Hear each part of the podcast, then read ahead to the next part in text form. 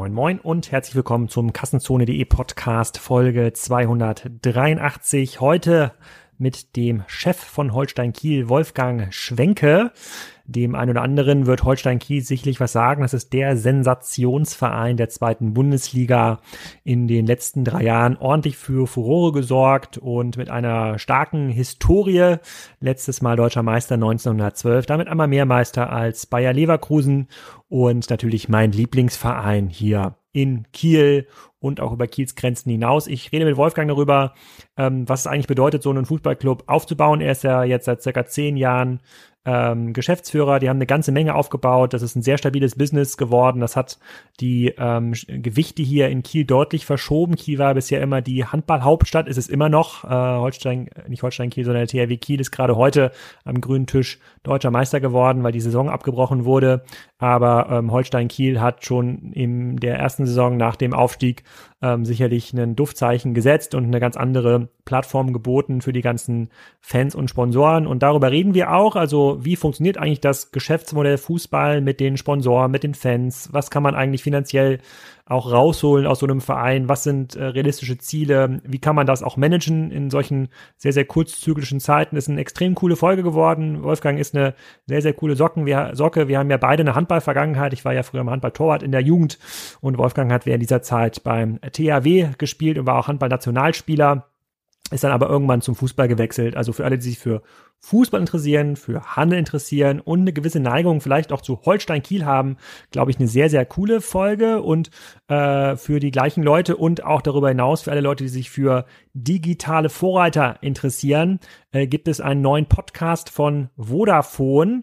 Ähm, der heißt auch so Digitale Vorreiter, powered by äh, Vodafone. Das ist ein Podcast mit Digitalpionieren und Vorbildern für die äh, digitale Wirtschaft. Da werden neue digitale Geschäftsmodelle erklärt, da wird erklärt, wie man sich weiterbilden kann. Das ist ein sehr, sehr ähm, offenes Format, äh, was äh, äh, bei dem ich auch schon zu Gast war. Ist auch eine sehr coole Folge geworden, wie ich finde. Hab, ich habe relativ viel Feedback darauf äh, bekommen, aber ihr findet dort auch ähm, Ausgaben mit äh, Tarek Müller zum Beispiel oder mit Daniel Schneider von Krü ähm, oder äh, mit, äh, mit Nina Jetta, das ist eine, äh, eine Investorin zum Thema digitale Gesundheit. Christoph Magnussen von New, New, New Work war schon zu Gast. Also ist auf jeden Fall ein sehr, sehr lohnenswerter äh, Podcast, äh, der von Vodafone herausgegeben wird. Äh, den findet ihr auf äh, äh digitalevorreiter.podigy.io. Ich verlinke euch das natürlich in den Show Notes und ich äh, verlinke auch nochmal die Folge, in der ich zu Gast war. Ähm, ist schon ganz cool, hört da mal rein. Also wenn euch diese Digitalthemen interessieren, wenn ihr äh, die, wenn ihr quasi ein bisschen breiteren Blick haben wollt, also bei Kassenzonen, da geht es ja immer über das Thema Handel und dort geht es vor allem über die digitalen Herausforderungen im Handel, auch mit Medizin-Geschäftsmodellen äh, und vielen anderen Geschäftsmodellen.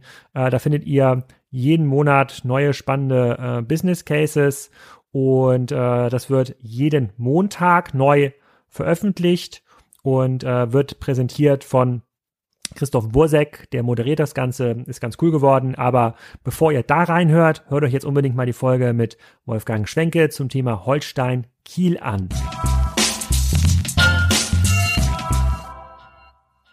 Hallo Wolfgang, willkommen zum Kassenzone Podcast. Äh, heute in den Heiligen Hallen von Holstein Kiel. Wir sind ja schon äh, ein paar Monate dabei, das hier zu orchestrieren. Holstein Kiel war einfach zu erfolgreich in letzter Zeit. Ja. Und wir wollen heute darüber reden, äh, was machst du hier, ähm, was macht eigentlich Holstein und wie funktioniert das Geschäftsmodell Fußball? Für die meisten Hörer, die hier aus dem Handel, aus dem Herstellbereich kommen, glaube ich mal ein spannender Exkurs. Dann fangen wir mit der normalen Frage an. Wer bist ja. du und was machst du?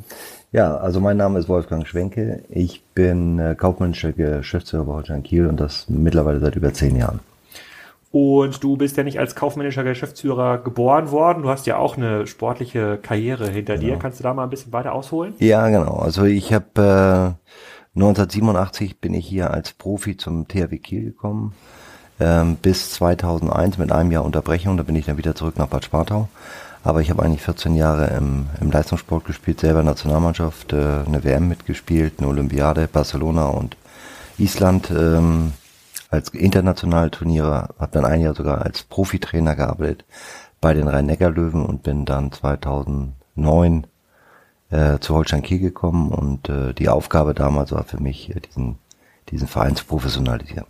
Genau, wir hatten in dem Vorgespräch schon mal ganz kurz erzählt, wahrscheinlich haben sich unsere Wege beim Handball kurz geschnitten, weil ich war äh, äh, ja. Jugendspieler beim äh, TSV Grundshagen, so der Ausbildungsmannschaft im Jugendbereich vom THW und irgendwann gab es mal so ein Bundesliga-Vorspiel, wo die Jugendmannschaften spielen durften und äh, da stand ich dann im Tor sozusagen in der großen Ostsee, äh, in der großen Ostseehalle. Ja. Ähm, die, dieser Schritt vom ähm, Handball zum Fußball, ging das relativ einfach oder musstest du da erstmal so zwei, drei Jahre Häme aushalten, dass du ja gar keine Ahnung hast, wie sozusagen der Sport mit dem Fuß gespielt wird. Also für mich überhaupt kein Problem, dieser, dieser Umfang, weil es ist Mannschaftssport und Mannschaftssport dann funktionieren irgendwo gleich. Ähm, Häme insofern ja, äh, dass der eine sagt, Mensch, wie kann der jetzt vom, vom erfolgreichen Handballclub erfolgreiche Handballzeit gehabt haben, wie geht man jetzt zum Fußball, warum tut man das? Ähm, meine Aufgabe war es ja jetzt hier nicht, den Stürmer oder den Mittelfeldspieler auszusuchen, weil wir ähm, hier bei Holstein es auch getrennt haben mit der Professionalisierung kam eben auch ein, äh, Stück weit, dass wir hauptamtliche Geschäftsführer eingestellt haben. Einmal ein Bereich für den Bereich Sport und einmal für den Bereich kaufmännisch und ich war habe den Part ja abgedeckt kaufmännische und für den sportlichen Verantwortlichen hatten wir Andreas Bornemann, der heute beim FC St. Pauli äh, noch so sind wir damals angefangen und von daher hatte ich eigentlich nichts direkt mit der Sportler zu tun, Spieler auszusuchen oder mir diesen ganzen Transferwahnsinn anzutun, sondern ich eigentlich nur ähm, äh, Hüter dieses äh, Budgets bin und äh, sehen muss, wo wir eben zusätzliche Budgets herbekommen. 2012, als du angefangen hast, das war noch dann äh, vierte Liga oder ist das gerade Aufstieg gewesen in die Regionalliga? 2009 war das ja. und da sind wir in dem Jahr, ich bin ja so mitten in der Saison gekommen, da war damals Falco Götz Trainer da fing der Wahnsinn an, als ich hier anfing, war Falco Götz zwei Wochen später nicht mehr Trainer. Ähm, da sind wir abgestiegen. Ähm, Andreas Bornemann ist auch im Januar da, dazu gekommen. Also wir haben in dem Jahr, also in der laufenden Saison, eine Professionalisierung durchgeführt über Personal.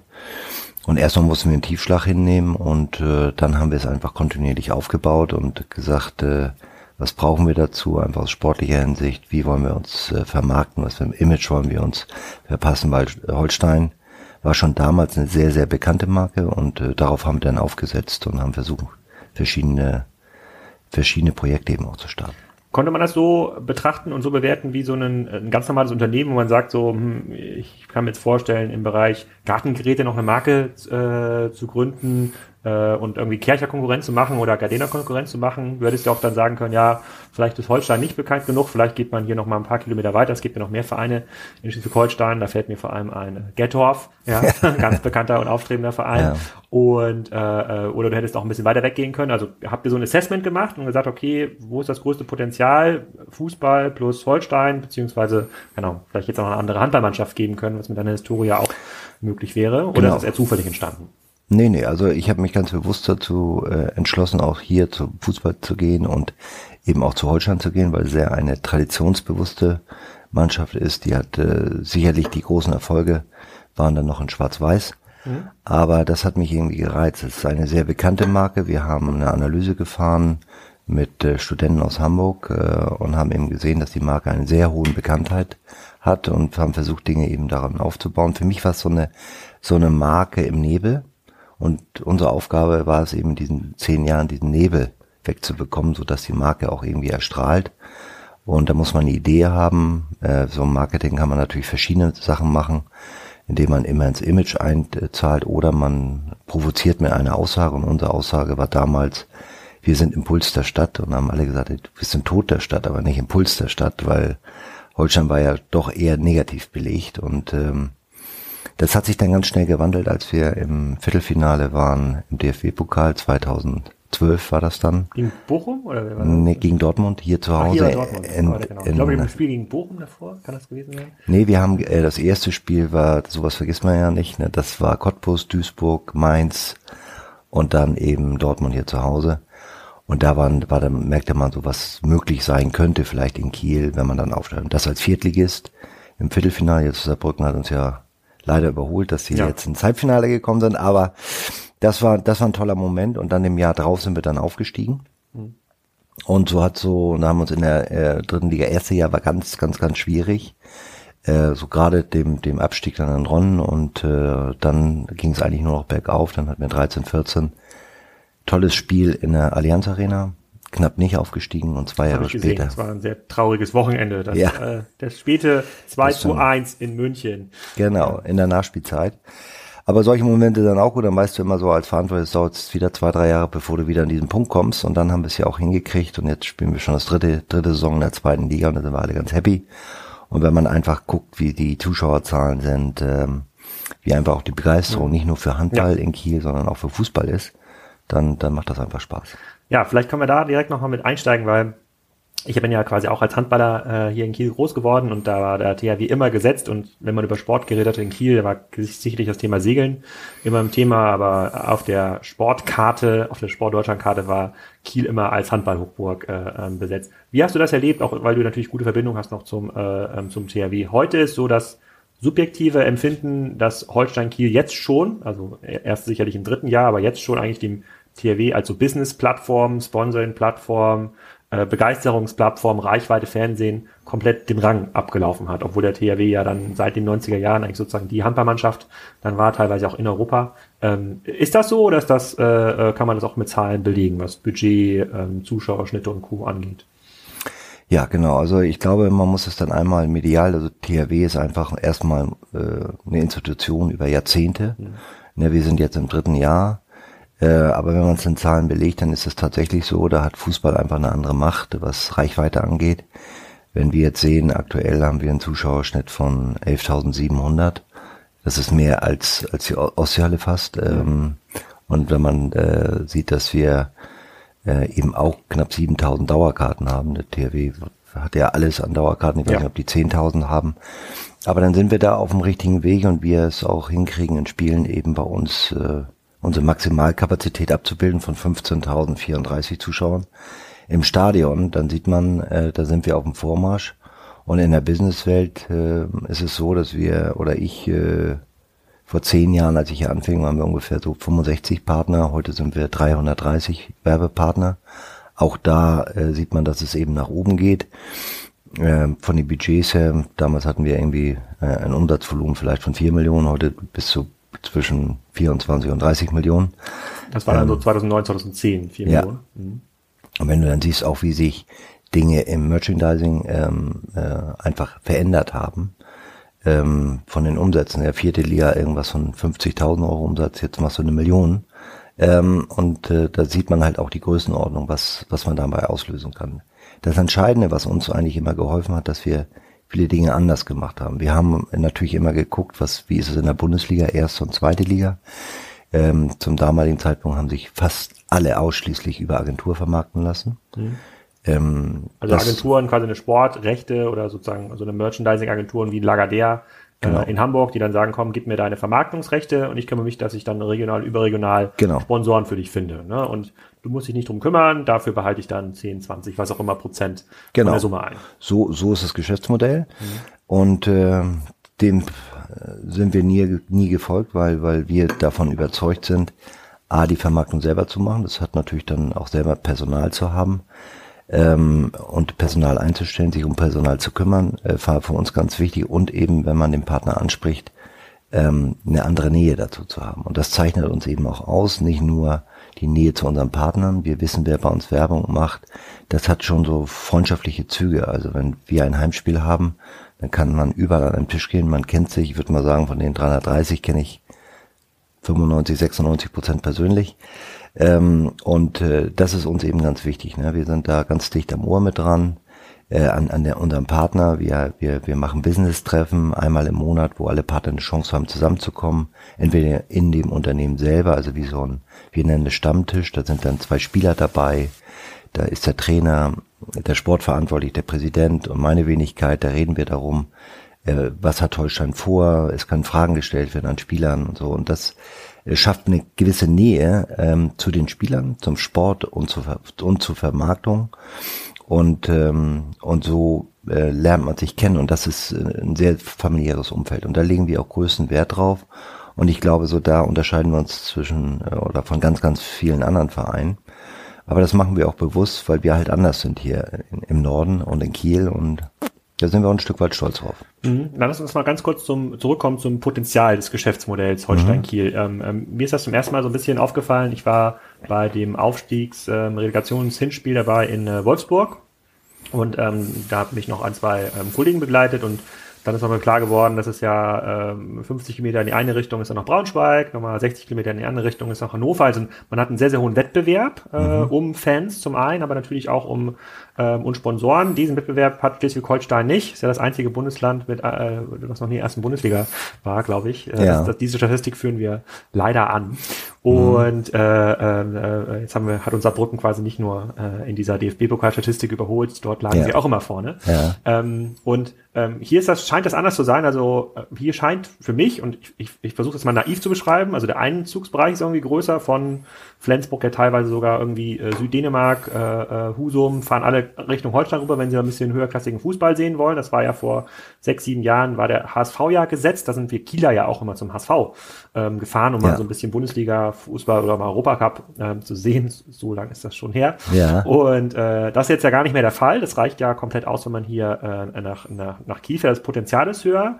Ähm, aber was ich mich halt frage mit dieser Geschäftsmodellbetrachtung, die du ja auch hier auf ähm, aufgemacht hast, wie groß ist das Potenzial, kann man denn eigentlich stabil planen? Es sind jetzt quasi drei sehr erfolgreiche Jahre gewesen. Erstes mhm. Jahr direkt äh, äh, Relegation, zweites Jahr war ja auch schon äh, äh, wieder, wieder super. So hättet ihr jetzt hätten ihr oder wir in Hannover gewonnen. Ja. Letztes Wochenende wäre jetzt wieder so ein bisschen Aufstiegshoffnung äh, aufgeflammt. Äh, also lässt sich das eigentlich formen wie so ein Geschäftsmodell oder musst du, wenn jetzt Holstein doch nochmal absteigen sollte, in die dritte sind dann wieder 100 Partner weg und treffen sich da mal im THW-Stammtisch?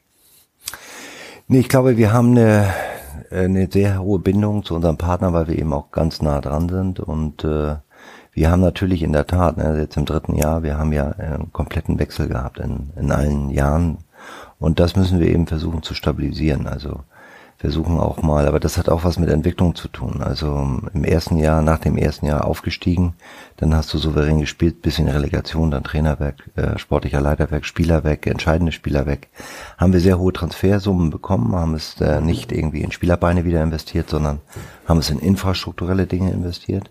Das zweite Jahr ähnlich, dann auch erfolgreich, wieder äh, Trainer weg, sportlicher Leiter weg ja. ähm, und auch einige Spieler der Erfolg, weg. Der Erfolg frisst deine Kinder, ja. Ja, aber wir sind, und das muss man sich einfach nur äh, bewusst werden, wir sind nicht im oberen Drittel der Nahrungskette, sondern im unteren Drittel der Nahrungskette und da wird man halt gefressen, wenn man nicht weiter rumkommt. Jetzt kann man ganz aufgeregt durch die Gegend laufen, das sind wir aber nicht, sondern äh, wir, wir planen es einfach und sagen, okay, wir wollen auch mal ein Stück weit höher in der Nahrungskette und dann kannst du dann auch irgendwann mal sagen, so wir möchten gerne, dass der Spieler hier bleibt und haben auch die wirtschaftliche Ressource, das eben durchzuführen. Ähm, das haben wir immer so gehalten. Wir versuchen immer ein, zwei Schritte unserer momentanen Situation voraus zu sein, aber ohne, ohne eben panisch zu werden. Hm. Und das ist, glaube ich, ganz entscheidend, ähm, da ruhig zu bleiben. Dieser Weg, den wir beschreiten, der dauert ein bisschen länger, aber ich glaube, den kann jeder nachvollziehen. Jeder, der ein Unternehmen hat, und den nächsten Schritt machen wird, wird es ja auch nicht ähm, rumreißen, weil das dann ein sehr hohes Risiko ist, sondern es mit kleinen Schritten versucht, ähm, den nächsten, die nächste Hürde zu nehmen und die nächste Stufe zu nehmen und sicher zu nehmen und äh, das ist für uns ganz entscheidend. Ja, das sagst du jetzt so einfach. Da hören jetzt sicherlich die Fußballmanager in äh, Karlsruhe, Aachen und in anderen Vereinen mhm. ganz, ganz äh, aufmerksam, aufmerksam zu. Also das Potenzial ist da, aber ist das auch gedeckelt? Also kann man dann noch sagen, du sagst das jetzt ganz einfach, anstatt jetzt die ganzen Transfersummen von Drexler und den anderen Topspielern, die weggegangen sind, mhm. dann in andere Spieler zu investieren, um dann wieder mitspielen zu können, um den äh, Aufstieg. Habt ihr dann gesagt, dann machen wir hier hinterm Haus nochmal einen beheizten Trainingsplatz, vereinfacht äh, gesagt, ja. oder investieren in Infrastruktur, um langfristig langfristig dabei zu sein, aber bedeutet das dann auch, dass das eine Art Deckel gibt? Also es ist quasi obere Tabellenhälfte, zweite Bundesliga, ist das der natürliche Wohnraum von Holstein Kiel, auch wenn man über die nächsten zehn Jahre ähm, spricht? Oder kann man sagen, nee, wenn man ganz besonders schlau agiert und vielleicht eine Marke auch noch überregional äh, äh also, kann, dann ist auch mehr drin? Also erstmal noch vielleicht mal zu unserer Struktur, unserer, unserer ganzen Partner. Ne? Also wenn man hört so 330, wunderbar. Wir haben hier zwei Partner, unsere Hauptsponsoren, wenn wenn die nicht in der Zeit, wo der niemand was geben wollte, in der vierten und dritten Liga so beharrlich auch dabei geblieben wären, dann wird es Holstein Kiel wahrscheinlich auf der Landkarte gar nicht mehr geben. Welche Partner sind das? Das ist äh, zum einen City und äh, Famila, die eben ganz entscheidende Partner waren. Und die haben es eben miterlebt. Ne? Und äh, nicht einfach zu sagen, wir, wir investieren jetzt einfach Geld und machen es mit, äh, mit, mit aller Macht, mit finanziellen Mitteln, sondern die haben diesen Verein die Chance gegeben, sich zu entwickeln und einfach zu sehen, will es auch die Bevölkerung, will es der Fan auch in Kiel Fußball zu sehen. Und wenn man sieht, wie sich das entwickelt hat, dann hat der Fan eine Entscheidung getroffen, der Zuschauer eine Entscheidung getroffen, dass man gerne Zweitliga-Fußball sieht. Ja. Ähm, dann haben wir uns auf ganz breite Beine gestellt, wie gesagt, von 65 Partnern auf, auf, auf 330 Partner und es geht weiter auch nach oben. Also ich glaube, wir, wir tun gut daran, eine breite Basis zu schaffen. Und äh, äh, wir müssen uns äh, etablieren in dieser zweiten Liga, aber für mich ist es völlig offen nach oben. Also wenn wir äh, Geschichte schreiben können und irgendwann mal die Chance bekommen aufzusteigen, dann wollen wir das natürlich gerne nehmen, aber es wird nicht in diesem Jahr sein. Für und auch da bedarf es ein bisschen äh, Geduld und eins werden wir ganz bestimmt nicht tun, irgendwie Jahreszahlen nennen, wann man was irgendwie vielleicht erreichen möchte. Das wird sich auch zeigen in der Entwicklung. Ne? Es ist weiter so. Wie gesagt, wir haben unsere infrastrukturellen Dinge, die wir zu tun haben, hier in Projensdorf. Wir haben ein tolles NLZ, wir haben drei Sterne ist ein tolles Trainingszentrum, wo die Basis und äh, die, die Zelle des, des Trainings hier für, für, für Profisport ist und das wirklich super Rahmenbedingungen sind. Diese Rahmenbedingungen müssen wir auch im Stadion schaffen. Da sind wir ja dabei, diese Dinge zu verändern, damit der Zuschauer und alle Spieler und das Umfeld und das äh, Werbeumfeld und unsere Partner noch mehr Spaß an dem Sport haben, um auch in guten infrastrukturellen Dingen eben äh, vorzufinden. Und diese Schritte gilt es jetzt erstmal zu gehen und dann wird auch der nächste kommen. Wie viele Nachwuchsleistungszentren mit drei Sternen gibt es in Deutschland? Oh, da bin ich jetzt nicht so gut in der Statistik, muss ich sagen, aber man kann mal davon ausgehen, dass fast alle Erst Erstligisten äh, drei Sterne haben und die sogenannten in der zweiten Liga die gefühlten Erstligisten, ah, also okay. HSV Hannover und so, die werden auch drei Sterne haben. Also ich würde mal sagen, so ungefähr die Hälfte wird äh, ungefähr drei Sterne haben. Du hast gerade das Stadion angesprochen. Ähm, das war ja im letzten Jahr äh, so ein ganz großes Thema. Wie kriegt man diese äh, Südtribüne dahin? Keiner wollte es bauen über ein Jahr und habt jetzt so, einen, so eine Behelfstribüne, die nach meiner kleinen Umfrage im Freundeskreis eigentlich komplett ausreicht. Alle finden die super. Ja, könnte man eigentlich das ganze Stadion so ein, ja. einbauen. Das, das ist total super. Ich, es, es gab, ich glaube, auf Art oder AD vor einem halben Jahr, einem Jahr eine Dokumentation 100 Jahre Handball. Mhm. Und da wurde, in dieser Dokumentation wurde auch gesagt, wie ist der THW so erfolgreich ähm, geworden. Und eines der der, eine der Kernaussagen war, weil der THW sehr früh, viel früher als alle anderen Vereine in eine sehr große Halle investiert haben, hat, ähm, waren, war er durch die Zuschauereinnahmen relativ unabhängig im Vergleich zu anderen Vereinen und konnte eigentlich viel besser, viel langfristiger planen und, und, äh, und investieren. Ich weiß jetzt fairerweise nicht, was so eine Ostseehalle kostet. Äh, die gehört wahrscheinlich auch gar nicht im THW, die gehört, glaube ich, auch der, äh, der, der Stadt. Nein, ähm, das nee? gehörte mal der Stadt, das gehörte unter anderem, ist es, glaube ich, die Kieler Nachrichten und, und City auch, die auch die Betreiber sind dieser. Okay. Dieser Halle. Aber gilt das heute auch für ein Fußballstadion? Heute hast du gesagt, passen 15.000 rein ins Stadion, wenn mhm. es aus, oder über 15.000, wenn es äh, äh wenn es ausverkauft ist. Wenn man das jetzt renovieren möchte oder jetzt auf einen modernen Zweitliga, potenziellen Erstliga-Standard heben möchte, dann 20.000 plus äh, Fenster drin. Da ist ja natürlich hier für uns Norddeutsche, wir gucken immer ganz neidvoll auf St. Pauli, die haben das ja auch so äh, Schritt für Schritt dann Tribüne für Tribüne neu aufgebaut. Ja. Ist ist sowas eigentlich möglich, wenn man sagt, so die 20, 50, 100 Millionen, was immer so ein Stadion kostet, äh, äh, die holt man wieder rein? Oder das gibt einem so viel Zuschauereinnahmen, so viel Ticketerlöse dann über 10, 20 Jahre, das lohnt sich? Oder ist das gar nicht mehr der Fall? Ja, doch, mit Sicherheit. Also die Stadion, heute Stadien sind ja, äh, ich sag mal, Event-Arenen. Ne? Also ähm, muss man immer gucken, im Umfeld kann man zusätzliche Veranstaltungen stattfinden lassen an Großkonzerten mhm. ja, und dabei, wie ist eigentlich die Struktur des Stadions aufgebaut? Kann man die Businessräume noch in, in die zweite oder Drittvermarktung nehmen? Geburtstage, Jubiläumsfeiern, Kongresse, all diese Themen sind natürlich da, wo, wo ein Stadion es auch wirtschaftlich machen lässt. Bei den Investitionen, die an, angesprochen worden sind, äh, wird man nicht nur rein ähm, wenn man nur Fußball spielen würde in der Arena und nichts anderes machen würde, dann würden dann die Kosten auffressen. Aber ähm, wenn man es äh, geschickt anstellt, auch zusätzliche Räumlichkeiten zu, zu schaffen, die man vermieten kann, Dauer vermieten kann, mit Events äh, im Stadion zu machen, dann kriegt man schon ein profitables Stadion hin, wenn man das eben ganz gut macht. Und bei uns ist es so auch angesprochen worden, dass Pauli sicherlich ein äh, ein, ein, ein gutes Vorzeigeprojekt, äh, ist nicht alles auf Mal zu machen, sondern kontinuierlich zu bauen, so, so wie die wirtschaftlichen Voraussetzungen es auch zulassen. Für uns, ähm, wenn wir anfangen, wäre zuerst der Businessbereich, also unser Haupttribüne würde auf die andere Seite wechseln. Ähm, und da würde man anfangen, weil das das Herzstück auch ist, ähm, wo die ganze Technik drin ist, ähm, wo man den Leuten dann auch, ich glaube, es wäre ein Quantensprung, äh, wenn man dahinter ein Parkhaus hätte, wo die trockenen Fußes reinkommen. Im Moment äh, sind unsere VIP-Leute ja sehr, ich sag mal, sehr human mit uns und sehr verständnisvoll. Es ist nicht alles perfekt. Äh, Im Rahmen der Möglichkeiten versuchen wir eben alles äh, dementsprechend herzustellen, aber das ist eben auch toll, dass, dass man das hier in Kiel mit dem Verein mitgeht, die Entwicklungsstufen. Hm. Das heißt, die, äh, für die Leute, die noch nicht im Kieler Stadion waren, das ist, glaube ich, auf, äh, es gibt relativ viele Stadionbilder, weil man, wenn man dann hoch genug mit so einer Drohne über dem Stadion fliegt, ja. kann man auch die Ostsee sehen. Das ist, glaube ich, relativ einzigartig für Stadien in, äh, in Deutschland. Ähm, da gibt es so eine, ich glaube, sogar eine denkmalgeschützte Haupttribüne heute noch, die Denkmalgeschützt ja, nein, aber, aber, gefühlt, es gibt, gefühlt. ja, es war eine der, der ersten Tribünen, die sozusagen ein fliegendes Dach hatten ohne Stützen. Mhm. Ähm, von daher ist sie sehr ehrwürdig und äh, wir haben auch den größten Respekt davor aber sie steht nicht unter Denkmalschutz und ähm, das finde ich wirklich, äh, hast gerade angesprochen, wenn man mit der Drohne rüberfliegt und diese Nähe zum Stadtkern sieht und diese Nähe zum Wasser, dass man mit einem Förderdampfer zum Heimspiel fahren kann, dann gibt es nicht viele Vereine. Rostock, glaube ich, kann das und äh, und Bremen wahrscheinlich, ähm, die, wo, wo man auf dem Wasserweg auch ziemlich dicht ans Stadion rankommt. Und äh, das finde ich schon einzigartig, äh, wenn dann, wenn dann Fans auch ähm, im Förderdampfer sitzen und von Laboe hier rüberkommen mit Fahnen und äh, und und und äh, ähm, Schals, dann finde ich es einfach großartig auf, auch vom Gefühl her.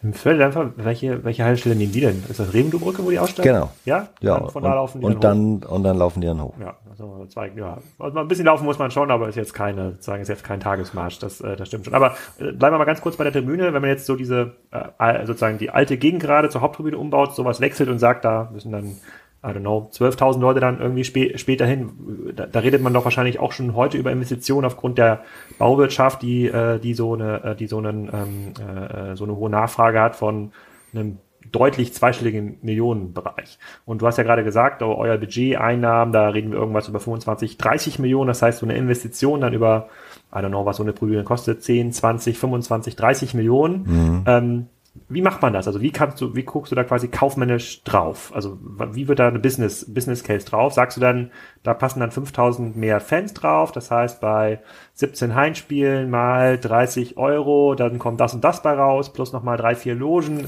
Guckt, guckt man da so blank da drauf oder geht das gar nicht? Das äh, wäre ja schon ziemlich detailliert. Das, das Thema, das müsste man ein bisschen anders angehen, glaube ich, weil wir haben ja jetzt gerade die Ost gebaut wir konnten sie ja nicht bauen, weil wir öffentlich ausschreiben müssen, ja. weil wir öffentliche Gelder benutzen.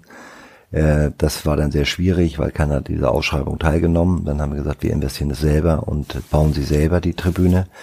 Eben auch immer mit Hilfe unserer, unserer, unserer Hauptsponsoren.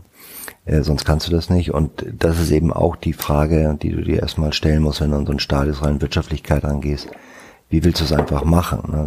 Hier gibt's ja auch Zusagen von Stadt und Land, äh, Investitionen mitzutragen. Ja. Und äh, da muss man eben genau gucken, ähm, will man eine Betreibergesellschaft gründen, wie soll die aussehen? Und dann würde man im kleinen Teil genauso vorgehen. Ne? Was habe ich jetzt, wie viel Zuschauerkapazität habe ich aktuell? Wie ist der Auslastungsgrad der Zuschauer? Wie ist der Auslastungsgrad der Businessräume? Was habe ich an zusätzlichen Einnahmen? Und dann nimmst du Annahmen an. Also das ist ja so ein bisschen gucken in die Glaskugel ähm, pro Spiel, was kostet die VIP-Karte, was kannst du als Steigerung reinnehmen, was kostet das Parkhaus, was kann man da eben an Geldrückfluss äh, eben generieren. Und dann erstellt man ein Business Case in die kleinste Tiefe und dann guckt man, ob man sich so ein, ein Stadion dann dementsprechend auch leisten kann.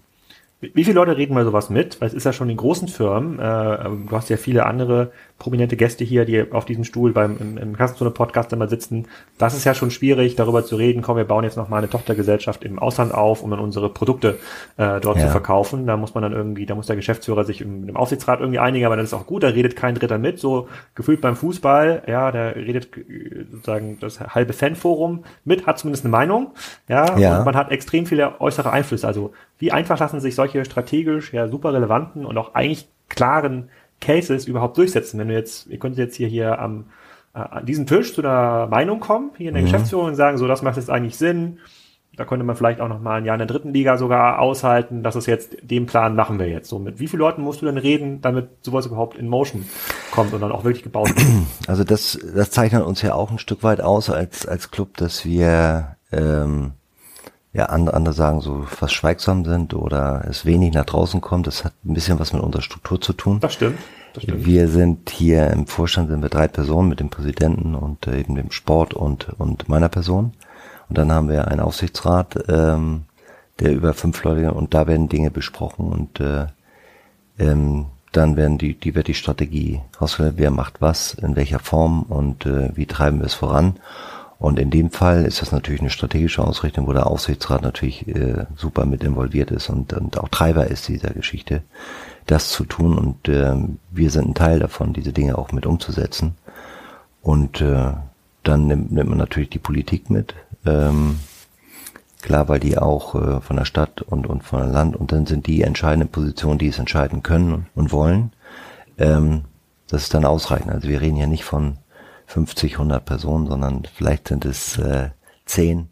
Es haben auch äh, bestimmt Personen. 50, 100 eine Meinung dazu. Aber die das auf jeden mit. Fall, das ist ja auch gut so, dass sie eine Meinung haben, aber wir äußern uns nicht zumal. Wenn wir äh, was entschlossen haben, versuchen wir es, wenn es denn beschlossen ist, es nach draußen zu bringen, so gut wie möglich zu erklären, was wir uns dabei gedacht haben und äh, dann ist für uns Abfahrt und dann machen wir es so, wie wir uns das vorgenommen haben. Das haben wir bisher immer so gemacht, bei, mhm. bei großen strategischen Entscheidungen, tun wir dies oder jenes, ähm, holt man den Spieler, holt man ihn nicht, entlässt man den, den Trainer oder äh, den sportlichen Leiter oder nicht, äh, gibt es ein kurzes, kurzes Statement dazu und dann ist es für uns auch äh, Geschichte. Mhm. Und wir müssen uns dann wieder auf, auf die Dinge vom heute und morgen konzentrieren. Ja. Und so verbleiben wir immer. Es ist aber eine ganz spannende Konstellation und äh, ähm, ich muss sagen, ich habe es in diesen zehn Jahren sehr genossen, auch mit dem Aufsichtsrat, diese kurzen Entscheidungswege zu haben, weil es macht es nicht kompliziert. Ähm, es wird nicht äh, viele Leute, die irgendwas dann nach draußen bringen und in der Presse wird schon durchgenudelt und der Fan hat eine Meinung und bevor du die Entscheidung getroffen hast, äh, wirst du schon zu einer Entscheidung gezwungen. Das ist, das ist hier nicht so. Ja, ich, ich, ich spreche da eher auch aus der Fanperspektive. Wir sind ja schon froh, wenn sozusagen der Trainer mal zwei Saisons in der zweiten Liga äh, äh, durch. Wobei man ja sagen muss, die sind ja nicht entlassen worden, weil sie unerfolgreich werden, sondern abgeworben worden, die vorherigen Trainer. Das stimmt. Äh, also bei Anfang uns und Walter. Das genau. ist ja quasi anders als bei anderen äh, anderen Vereinen. Und wir hoffen ja einfach nur, dass die Ablöse äh, Ablösesumme für Sali Özcan oder andere äh, Leihspieler, mit denen ihr heute mhm. noch mal arbeitet, nicht so hoch ist, dass man dann auch im nächsten Saison gut mitspielen kann. Das ja verglichen mit den Diskussionen bei anderen Vereinen äh, vorgeht, ja noch relativ zweidimensional und, äh, und einfach, äh, sozusagen diese ja. Fragestellung. Aber wir gehen da immer ganz ruhig im Besonderen. Also ich glaube immer, wenn das ganze Umfeld, äh, wenn es, äh, wenn es hektisch wird äh, und es äh, ist mal anstrengende Phasen, haben wir uns eigentlich damit immer ausgezeichnet, dass wir immer ruhiger wurden. Weil dann kannst du gute Entscheidungen treffen. Du kannst nicht mehr als arbeiten und willst die 100 Prozent und die 100 Prozent zu bekommen, bist du, die Wahrscheinlichkeit ist äh, vielleicht gering, aber vielleicht kriege ich die 98 Prozent. Mhm. Und dann ist das auch schon mal ein, ein, guter Schritt. Und da sind wir eigentlich mit der Strategie eigentlich immer gut gefahren, das äh, ruhig und besonnen zu sehen und klare Entscheidungen zu treffen. Dann eins ist auch klar, der Fan ist draußen emotionalisiert. Diese Emotionen können wir uns leider nicht erlauben. Wir müssen sachlich orientierte Entscheidungen treffen, was ja in einem Fußballverein mit allen Einflüssen von draußen, was Spaß macht, wenn, wenn du zum Heimspiel fährst und die, die Leute sind mit Schals und, und, und Fahnen und da kriegst du Gänsehaut. Ne? Und du fährst zum Stadion und sagst, guck mal, das zündet man da draußen an, aber wir müssen ja echt besondere Entscheidungen treffen. Hm. Und äh, das ist, glaube ich, der, der, der große Unterschied. Okay, reden wir noch mal ein bisschen über besondere Entscheidungen auf der Businessmodellseite. Du hast gesagt, so ein ähm, Einflussfaktor, so eine Zutat für den Holstein-Erfolg ist, äh, äh ist sicherlich auch die Direktvermarktung, also direkt Zugang zu den Sponsoren, mal ein bisschen mehr Geld einzunehmen, vielleicht auch auf noch mehr regionale Partner äh, ähm, eingehen zu können. Eine zweite Geheimzutat ist diese Langfristigkeit, also eher ein ein kleiner, sozusagen stabiler Kreis, der entscheidet, äh, ohne den externe, äh, sozusagen die Diskussion dann im, äh, beim, beim Fußballstammtisch im DSF, ich weiß nicht, ob es das noch gibt, oder Sport 1. Ja. Und äh, ähm, dann, dann frage ich mich natürlich, wir kommen ja, wir haben hier sind ja ganz viele Gäste, die das Problem haben der Vermarktung. Die überlegen sich, kann ich direkt an den Kunden verkaufen, muss ich über Amazon verkaufen, äh, äh, wie funktioniert eigentlich mein Handelsgeschäft äh, in Zukunft? Ich, ich finde, die gleiche Frage stellt sich ja auch beim Fußball, weil ihr, ihr seid ja quasi so ein bisschen abhängig, oder zumindest äh, ein Teil der Fernsehgelder ist ja ist ja ein, ist ja ein Teil der, äh, der äh, sozusagen dieser Einnahmen, die ihr habt. Seid mhm. ihr, seid ihr sehr, sehr abhängig von, äh, ähm, äh, von dieser Diskussion, wer hat jetzt die erste, zweite Bundesliga-Rechte, äh, woher kriegt man das Geld, oder kann man sich da auch ein Stückchen unabhängig machen und sagt, okay, wir haben jetzt hier noch ein Videoteam hier auf dem Campus, das erstellt nochmal eigenen Content, wir kaufen uns, wir nehmen uns das, äh, äh behalten uns das Recht vor, bestimmte Sachen im Stadion noch mitzufilmen, auf der Holstein TV-Plattform, ich weiß nicht, ob es die gibt, Ja. äh, nochmal zu vermarkten. Dann haben wir nochmal noch mal für 10 Euro im Monat für die Power-Fans, ähnlich wie so ein The Zone-Account, nochmal ich jeden Tag nochmal 5, 6 Stunden Content, die er sich angucken kann. Ein paar kommen vielleicht hier aufs Trainingsgelände und gucken Ja. zu, kommen- Geht sowas? Also wie, wie, wie, wie schätzt du da Holstein ein oder wie schätzt du das Potenzial überhaupt des Sports ein? Kann man sich da so von diesem Einnahmestrom auch ein Stückchen unabhängig machen oder einen eigenen zweiten Einnahmestrom aufbauen? Ja, das, das muss ja das Ziel sein. Also wir, wir haben ja angefangen äh, mit dem TV, als wir in der zweiten Liga waren mit etwas über sechs Millionen und sind jetzt äh, über elf Millionen. Ähm, das hängt natürlich mit den guten Platzierungen zusammen. Es gibt ja immer eine Fünfjahreswertung, für der das nicht weiß, Fünfjahreswertung, Platzierung. Ähm, wie lange war man in der Bundesliga, wie lange ist es her und welche Platzierung hast du erreicht? Ein bisschen ähm, DFB-Pokal spielt da mit rein und wie viele Jugendspieler man unter 23 Ja. einsetzt. Und das bringt nachher das, das Fernsehgeld dann auch. Und dann, wenn ich sehe, dass wir äh, mit Abstand äh, die meisten Jugendspieler unter, äh, unter äh, 23 einsetzen, ist das auch ein Teil äh, des Erfolgsrezeptes, wo wir ein bisschen mehr Fernsehgeld kriegen als andere. So, das ist der, der eine große Batzen, wenn man über 11 Millionen bekommt. Der zweite ist natürlich, Ganz kurz bei dem Batzen, wenn ihr jetzt noch weitere zwei Jahre in der, oder wenn ihr jetzt die fünf Jahre voll habt und immer im vorderen Drittel platziert ähm, seid, bis wohin kann das steigen? Kann das dann bis 20 Millionen steigen oder ist das so eher bei 13, nee, 14? also ja, genau. Also du wirst nachher vielleicht bei 13 bis 16 oder liegen können. Okay. Jetzt kommt nach Platzierung, wer steigt ab äh, und wie lange waren die da in der Liga. Also okay. äh, das hängt ja von, wenn die von oben runterkommen, äh, dann sind die ja erstmal sozusagen Vorreiter. Die kriegen dann so einen Auffangschirm von 17,5 Millionen Ah. äh, und dann sind sie schon mal vor dir. Also das ist äh, ist gut nachzuvollziehen, wenn man da mal so eintaucht, aber äh, da kann man hinkommen. Im Moment haben wir ja nur mit steigenden Zahlen zu tun. Also wir haben, wir sehen ja, dass wir durch durch den Erfolg, den wir hatten in den letzten Jahren, sehen wir ganz klar, dass äh, dass unsere Fernsehgelder steigen und wir müssen ja auch irgendwo sehen, das ist ein wichtiger Part davon. Und der andere Part ist eben genau das, dass wir uns Alternativen überlegen, ähm, wie können wir es besser vermarkten.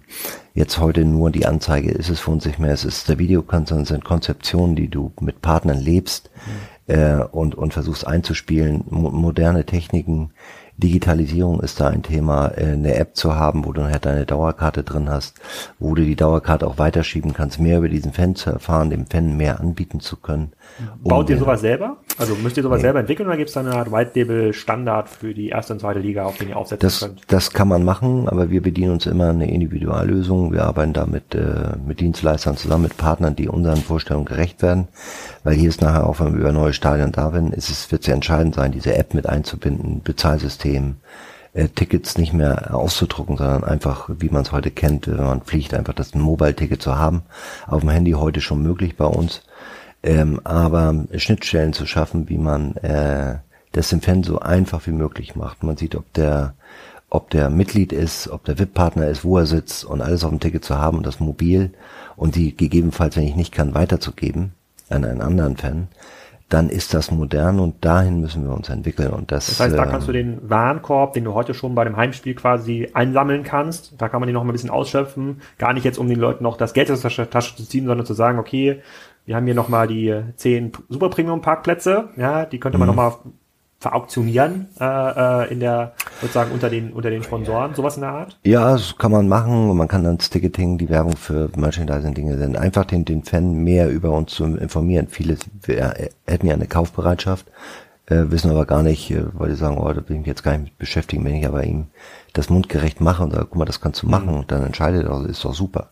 Ein anderes Modell ist, was wir wo wir Jugendcamps haben hier bei uns auf der Anlage vor sechs Jahren mal angefangen mit 40 Kindern. Dieses Jahr machen wir 1500 Kinder mit Jugendcamps, wo unsere Trainer das machen und wir nicht externe haben, sondern die es auch erleben, hier auf der Anlage mit den Profis eben zusammen auch zu trainieren. Tolle Bilder, äh, die da zusammenkommen, wenn unsere Profis die Kleinen auf Vogelpack nehmen und äh, durch die Gegend tragen hier. Autogrammstunden da sind, dann ist, sind wir ein Verein, der, der anders ist, der erlebbar ist. Und, ähm, und das ist ein Stück weit, was, was wir eben wollen. Das, das zweite ist natürlich auch, aus unseren bestehenden Werbepartnern. Ne? Du kannst Werbung kannst du überall machen. Was, was bieten wir als Vorteil für den Werbepartner? Wir versuchen Plattformen zu schaffen, ähm, wo, wo, wo, wo sie äh, zusammenkommen können und wir matchen sie auch. Und wir bieten zum Trainingslager an, äh, Saisoneröffnung, Fußball, Golf. Wir sind zur Kieler Woche auf dem, auf dem Schiff. Äh, da sind nicht nur mit den Businesspartnern an sich ähm, in Kontakt zu treten, sondern auch mit deren Familien. Zum Auftakt bringen die Spieler ihre Familien mit, die Verantwortlichen ihre Familien und Kinder mit, die Sponsoren bringen ihre Familien mit, mit Kindern, da sind Hüpfburgen aufgebaut, das ist ein Erlebnis für die ganze Familie und, und das sind wir. Und da schafft man Platz, äh, Platz für und Räume und Kontaktebenen für, für Partner. Und da kann ich das Private mit dem Geschäftlichen wunderbar äh, vereinen. Mhm. Und es gibt ja viele von unseren Werbepartnern, die sagen, ich nehme es, nehme es als Vertriebsebene und sage, ich will in Kontakt treten. Und einige sagen, interessiert mich gar nicht, ich bin Fußballfan. Wenn da was bei rauskommt, ist auch schön, aber äh, und dann gibt's auch so Twitter, die sagen, ja, wäre ganz nett und sollte auch schon sein, damit ich meinen Invest hier irgendwie rauskomme. Aber da ist jeder auch ein Stück weit seines Glückes Schmied, diese Dinge auch mit zu begleiten, ob, ob wir Auswärtsfahrten begleiten mit, mit Partnern, ob wir Reisen machen, mhm. wo ich immer wieder mit dieser Community in Kontakt treten kann. Und das ist unser, unser USP auch, ähm, den wir da sehr, sehr gut bedienen können. Und wir matchen Dinge, die bei uns Partner sind, den will ich gerne kennenlernen. Da haben sich Freundschaften daraus entwickelt zwischen Partnern. Und das ist irgendwie, das ist wie so ein Klassentreffen. Das ist nicht wie eine Business-Ebene. Die kommen an, die klatschen sich ab, die umarmen sich. Äh, das ist, ähm, das ist irgendwie ein tolles Flair, wenn man das so bei uns in, in der Business-Ebene erleben darf. Wo geht das los, wenn jetzt hier äh, Kassenzone äh, Mediensponsor wird bei Holstein und sagt, ich brauche mal so zwei VIP-Tickets äh, äh, pro Spiel? Wo muss ich mich da einreihen finanziell? Ja, unser, unser Paket, Grundpaket ist ungefähr 8000 Euro und nicht ungefähr, sondern es ist 8000 Euro, weil da sind zwei VIP-Karten drin, da sind äh, zwei VIP-Karten drin. Da hat man ein Logo-Placement, also eine Werbung auch damit. Man kann an diesen ganzen Community-Geschichten dran teilnehmen. Man wird informiert darüber. Man kann selber entscheiden, bin ich dabei oder bin ich nicht dabei. Und äh, das ist so, so unser Einsteigerpaket.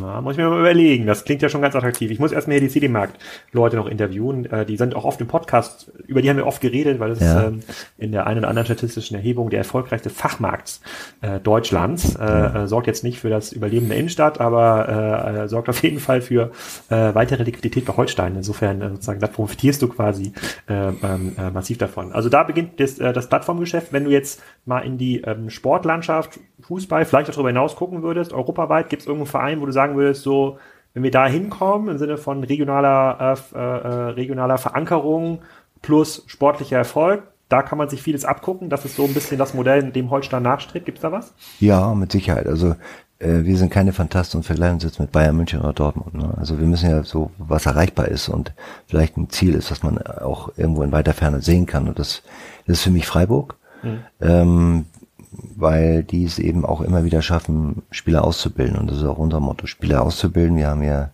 ein, Nachwuchsleistungszentrum, NLZ, mit drei Sternen. Da, ähm, da sitzen wir auch hier drin, das ist auch hier auf dem Gelände. Das ist hier auf dem okay. Gelände, ne, viereinhalb Hektar groß, mehr Rasenplätze, Kunstrasenplätze, Indoorhalle mit Kunstrasenkraftraum.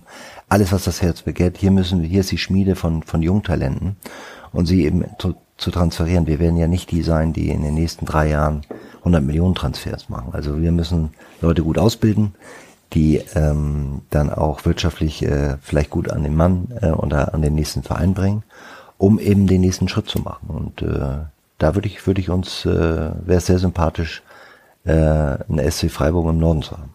Dass das wir sein können. Gibt es denn manchmal so für Spieler am Ende ihrer Karriere, die dann so in der Dritt- und Viertvermarktung dann stehen, bevor sie nach China äh, geschickt werden für die letzte Saison, werden die auch an euch herangetragen, wo man sagt, hier ist der, äh, kann ich beim HSV kann mich noch an Van Nistelrooy äh, ja. erinnern, das war ja so das letzte Jahr, wo ja. er noch sozusagen selber laufen konnte. Und äh, gibt es sowas auch bei euch? Ja, es ist natürlich ein riesiger Markt. Also äh, diese Berater, die bieten ja alles an. Ne? Also wie, äh, wie viele Berater rufen hier pro Tag an bei dir? Ja, bei mir, ich stelle sie dann immer durch zu Uwe Stöver, zu unserem sportlich Verantwortlichen, aber äh, ja, das, das sind dann schon ein paar. Das kommt ja auch immer in Wellen. Ne? Wenn so Wechselperiode ist, hm. dann spammen die dich förmlich zu, dann drücken die auf den Knopf und dann rattert das bei dir da rein, was sie dir alles anbieten aus verschiedenen Nationen und der muss es sein, alle sind super und alle sind schnell. Ist dann schon Wahnsinn, das auch zu scannen, aber man muss auch eine klare Linie haben. Ich glaube, wir haben uns in den letzten Jahren einen ganz guten Ruf erarbeitet, mit jungen Spielern ähm, und Talenten eben ganz gut arbeiten zu können, denen die Chance zu geben, hier auch zweite Bundesliga äh, zu spielen und sich weiterzuentwickeln. Und da legen wir größten Wert drauf. Und gerade auch mit unserem Trainer Ole Werner, der hat ja so ein bisschen unsere DNA, der ist Ewigkeiten jetzt hier schon bei uns als Trainer, den haben wir aufgebaut mit B-Lizenz, A-Lizenz, das macht er im Fußballlehrer. Und ähm, das war ja immer für uns, wo wir immer in, insgeheim gedacht haben, das könnte mal der Cheftrainer sein. Und jetzt ist es soweit und das macht diesen Verein finde ich ähm, noch nahbar, weil der absolut die, die DNA von, von Holstein Kiel in, in sich trägt und ja. das auch lebt und ähm, in dieser ganzen Fußballwelt diese, diese Bodenständigkeit äh, behalten hat, äh, in der ganzen verrückten Welt.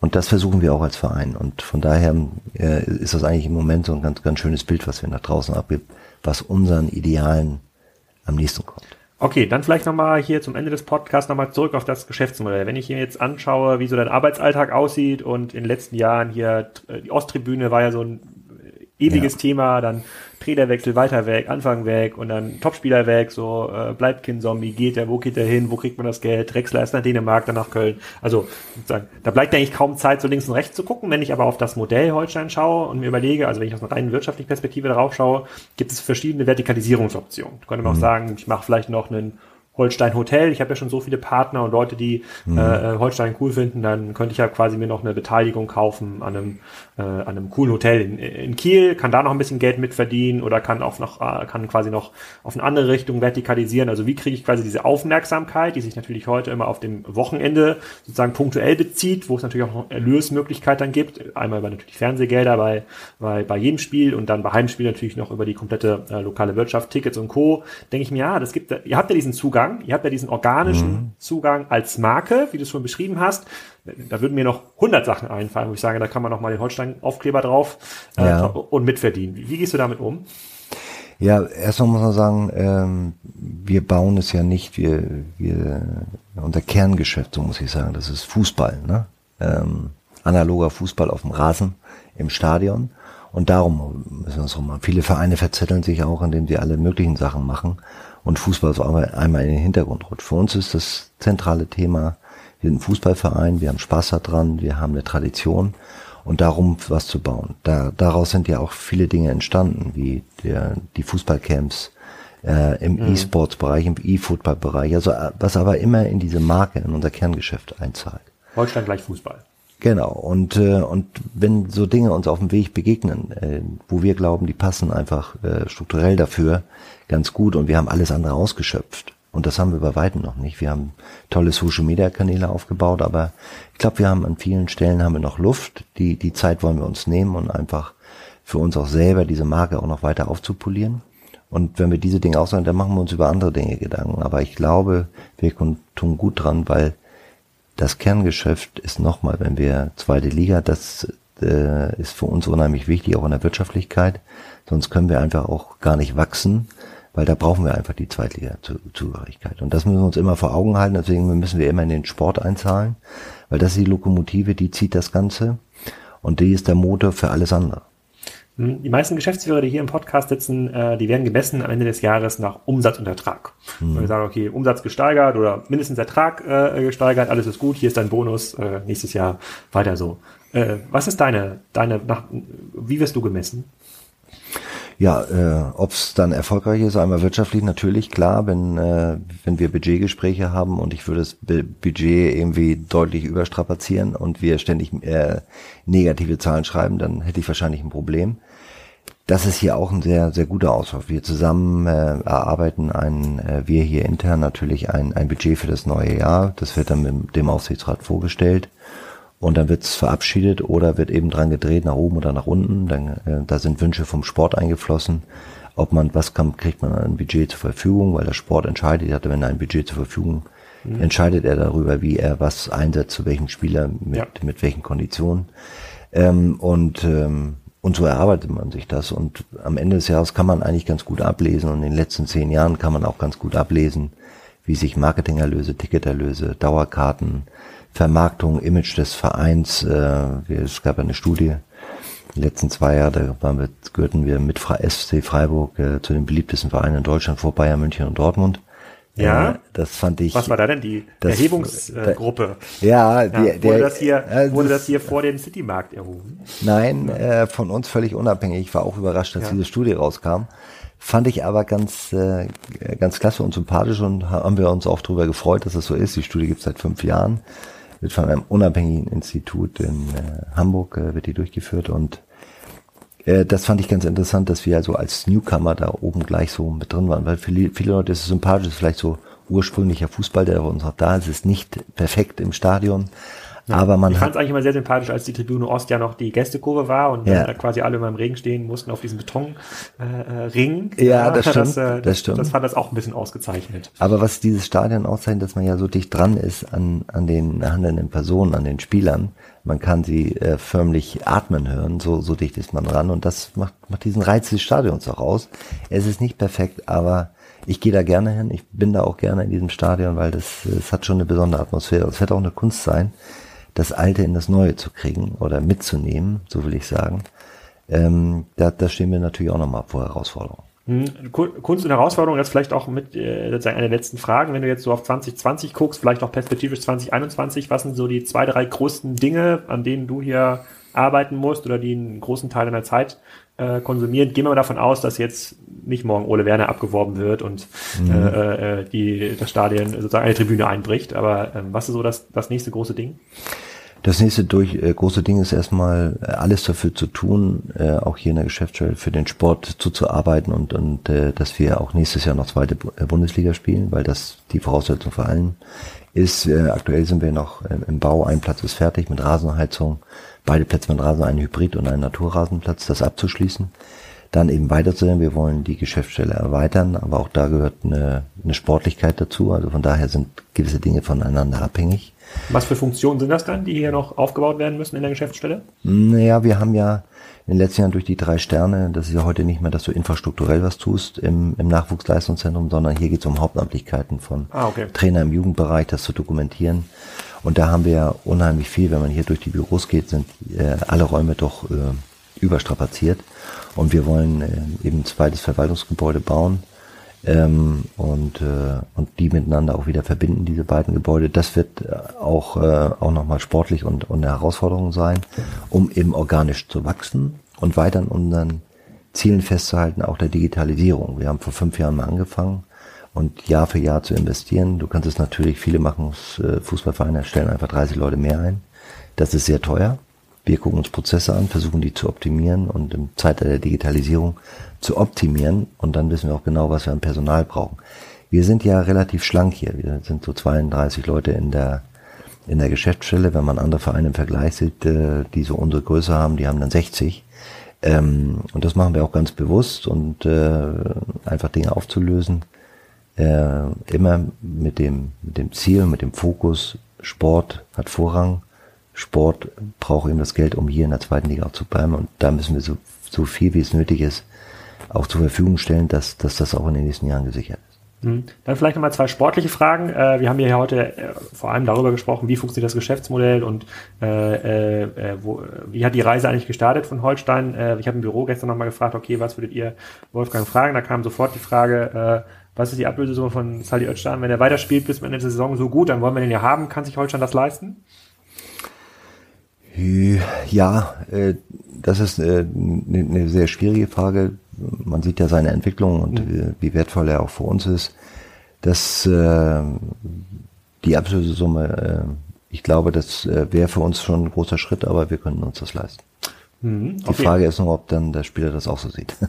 Ah, okay. Ja gut, dann muss er dann zustimmen. Man kann ja. nicht einfach kaufen, wenn er keine Lust mehr ähm, hat. Ja. Aber du hast ja gesagt, ist ja sehr familiär. Das heißt, die Spieler finden sie auch cool hier. Und die zweite Frage war, das ist jetzt eine neuere Entwicklung ähm, äh, der äh, der Fußball-Weltverband will so ein bisschen diese, äh, diese Entwicklung mit den Leihspielern stoppen, weil da die ganze italienische Liga nur noch aus Leihspielern besteht. Alle verleihen untereinander, keiner verkauft mehr und das mhm. sorgt dann dafür, dass man das Gefühl hat, große Vereine decken sich äh, viel mit jungen Spielern ein und äh, äh, fördern dann deren Entwicklung in anderen Ausbildungsvereinen, wie zum Beispiel bei Holstein und dann die kleinen Vereine können dann eigentlich nie, äh, nie hochkommen. Ist das ein Vorteil oder ein Nachteil für Holstein, wenn diese Entwicklung ähm, dann so umgesetzt wird, wie es geplant ist? Ich glaube, man darf dann maximal acht Spieler Fairlean oder Gelin haben. Also dass das irgendwie die Bruttosumme, die gerade in Diskussion ist. Also acht Spieler zu leihen wäre wär schon fatal. Wir versuchen natürlich auch immer nach im Rahmen unserer Möglichkeiten A, den Spieler hier an uns zu binden.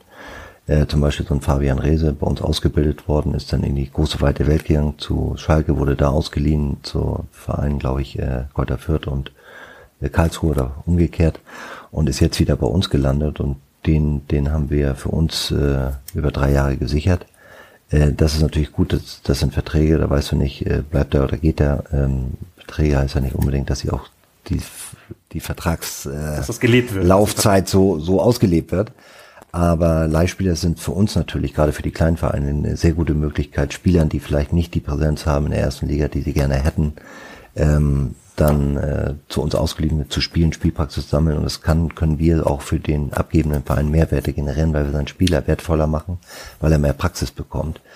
Und ich sag mal, in unseren Regionen jetzt, wenn wir acht Spieler ausleihen dürften, äh, wäre es ausreichend. Nur wenn man die ganze Problematik sieht, dass einige vielleicht 16 Spieler haben, die sie ausleihen würden ja. und nur dürfen und dürfen nur acht, dann haben andere Vereine das Problem. Für uns äh, wird sich das gar nicht so durchschlagen, dieses, dieses Problem. Da profitieren wir davon, von dieser Regelung erstmal generell Spieler von anderen äh, Vereinen, die in der ersten Liga sind oder auch zweite Liga, äh, davon profitieren wir ja. Sehr cool. Dann, wenn ich das für mich so ein bisschen zusammenfasse, wenn ihr weiter in Ruhe arbeiten könnt und äh, äh, durch die neuen ähm, Auf- und Abfahrten, Autobahnauf- und Abfahrten im Citymarkt wird zumindest quasi einer der zentralen äh, äh, Werbetreibenden ähm, äh, nicht weniger Geld hier reinstecken äh, können in den nächsten Jahren, glaube ich zumindest. Die sind sehr erfolgreich da im Citymarkt. Ähm, dann habt ihr eine gewissen, ein gewisses stabiles Umfeld, was dann dem Durchschnittsfan wie mir immer mal wieder die Möglichkeit gibt, diese Relegationshoffnung oder die Aufstiegshoffnung mitzuerleben hier in den nächsten, äh, in den nächsten Jahren. Und äh, wenn alles top läuft, hier alles aus, äh, ausgebaut wird, ihr vielleicht noch zwei, drei, vier, fünf Spieler ausbilden könnt, äh, die dann auch über den Verein zum nächsten äh, äh, Sprung schaffen, dann könnte es tatsächlich sein, dass wir mal in dem ähm, SC Freiburg äh, Modell landen. So viel romantische Hoffnung können wir uns schon noch machen. Ich spreche jetzt aus einer Fanperspektive. Ja, das sollte man sich machen. Also ich finde immer, äh, die Ziele dürfen offen sein. Man darf träumen, man darf äh, ein Ziel haben und äh, man muss die Ziele nur dann auch mit Leben füllen. Und äh, wir haben es ja in der Vergangenheit auch so gehabt, wenn wir mal falsch abgebogen sind, ist es auch nicht schlimm, ein Stück rückwärts zu fahren und zu sagen, war die falsche Ausfahrt. Man macht es nochmal neu. Nicht eben äh, in der Arroganz zu sterben, zu sagen, man macht keine Fehler, was sich selbst kritisch zu hinterfragen jedes Mal nach einer Saison, auch nach einer erfolgreichen Saison sagen wir nicht, super, jetzt hast du es geschafft, sondern wir immer wieder versuchen, neue Innovationen in diesen Club reinzugeben, weil das, das ist der Motor. Das treibt man. Wenn du stehen bleibst, ist es eigentlich schon, äh, ist es schon ein Schritt zurück. Und das ist, und das ist das Tolle in diesem Verein. Ne? Der, der lebt, der ist lebendig. Das ist so eine Operation am offenen Herzen. Du, du hast hier als Mitarbeiter, sag ich mal, den Finger auf, auf dem Herzen liegen und hörst es pochen. Und das ist diese Emotionalität, die wir, die wir hier leben können und die es unheimlich Spaß macht, auch für diesen Club zu arbeiten. Was ist dein Tipp fürs nächste Heimspiel? Wie geht's aus? Oder lässt du dich da nicht so weit ich, aus? Ja, es ruft bei mir immer, er hat damals schon als Sportler bei, immer so, wenn mich einer nach dem Ergebnis fragt. Ich glaube, wir haben, wir haben da eine gute Mannschaft. Wir haben einen neuen Rasen gelegt, also gegen Heiner wurde er komplett äh, hingerichtet. ja, und der war da komplett hingerichtet. Jetzt haben wir einen neuen Rasen verlegt. Das, das wird uns zugutekommen, weil wir ja doch eine technisch anspruchsvollere Mannschaft sind. Es kommt unserem Spiel entgegen. Und ich würde mich einfach freuen, äh, vielleicht nicht ganz so spannend wie gegen Pauli. Ja. Aber sehr, sehr wenn spannend. wir, wenn wir gewinnen würden, würde ich mich sehr freuen. Ich glaube, der ganze Verein wird sich freuen. Dann kommen wir unserem Ziel näher, auch nächstes Jahr ganz sicher dann auch zweite Liga zu spielen. Wolfgang, vielen Dank. Ich hoffe, wir sozusagen können vielleicht nochmal unterjährig ein kleines Update äh, äh, machen. Da kommen Sehr vielleicht gerne. noch viele Fragen auch aus dem ja. YouTube-Kanal äh, dazu. Sozusagen, wie wir nochmal ein Update machen. Wir können das ja nicht direkt vom Eingangsbereich vom Holsteinstadion machen. Da bist du ja jedes Mal äh, und machen da so ein 10, 20 Minuten äh, äh, draus. Das wird schon klappen. Vielen Dank. Sehr gerne. Hat mich gefreut und natürlich äh, jederzeit gerne. Ja, also wenn das kein Grund ist, um nach der Corona-Krise mal ins Stadion nach Kiel zu kommen, äh, für alle, die hier zuhören und mal Bock haben, zum Spiel zu gehen, sagt mir Bescheid, dann versuche ich mich um Tickets zu kümmern. Da kriegen wir sicherlich was ähm, gemeinsam hin. In den nächsten Folgen äh, werdet ihr unter anderem Fami kennenlernen. Das ist ähm, ein sehr spannender Lieferdienst aus der Schweiz. Der CEO und Gründer von Emma Matratzen ist äh, zu Gast. Die wurden ja gerade von Haniel ähm, gekauft und äh, es gibt noch viele, viele weitere spannende Folgen vor der Sommerpause. Ähm, vergesst nicht, beim Podcast Digitale Vorreiter von Vodafone reinzuschauen. Ich verlinke das nochmal. Also wenn ihr jetzt gerade äh, nochmal neues Futter für euren Podcatcher sucht, ist das eine ganz, ganz gute äh, Gelegenheit. Und äh, ansonsten sehen wir uns virtuell in den diversen Webinaren, in denen ich mittlerweile aktiv bin. Äh, da findet ihr auf der Spriker Event-Seite viele Inspirationen und äh, vielen Dank auch für das bisherige Feedback zu den Podcasts. Und an dieser Stelle noch der kleine Aufruf, wenn ihr kurz Zeit habt, hinterlasst gerne bei iTunes eine Bewertung zum, äh, zum Podcast. Das hilft enorm, die Verbreitung zu steigern und damit auch neue spannende Gäste anzuziehen. Erstmal.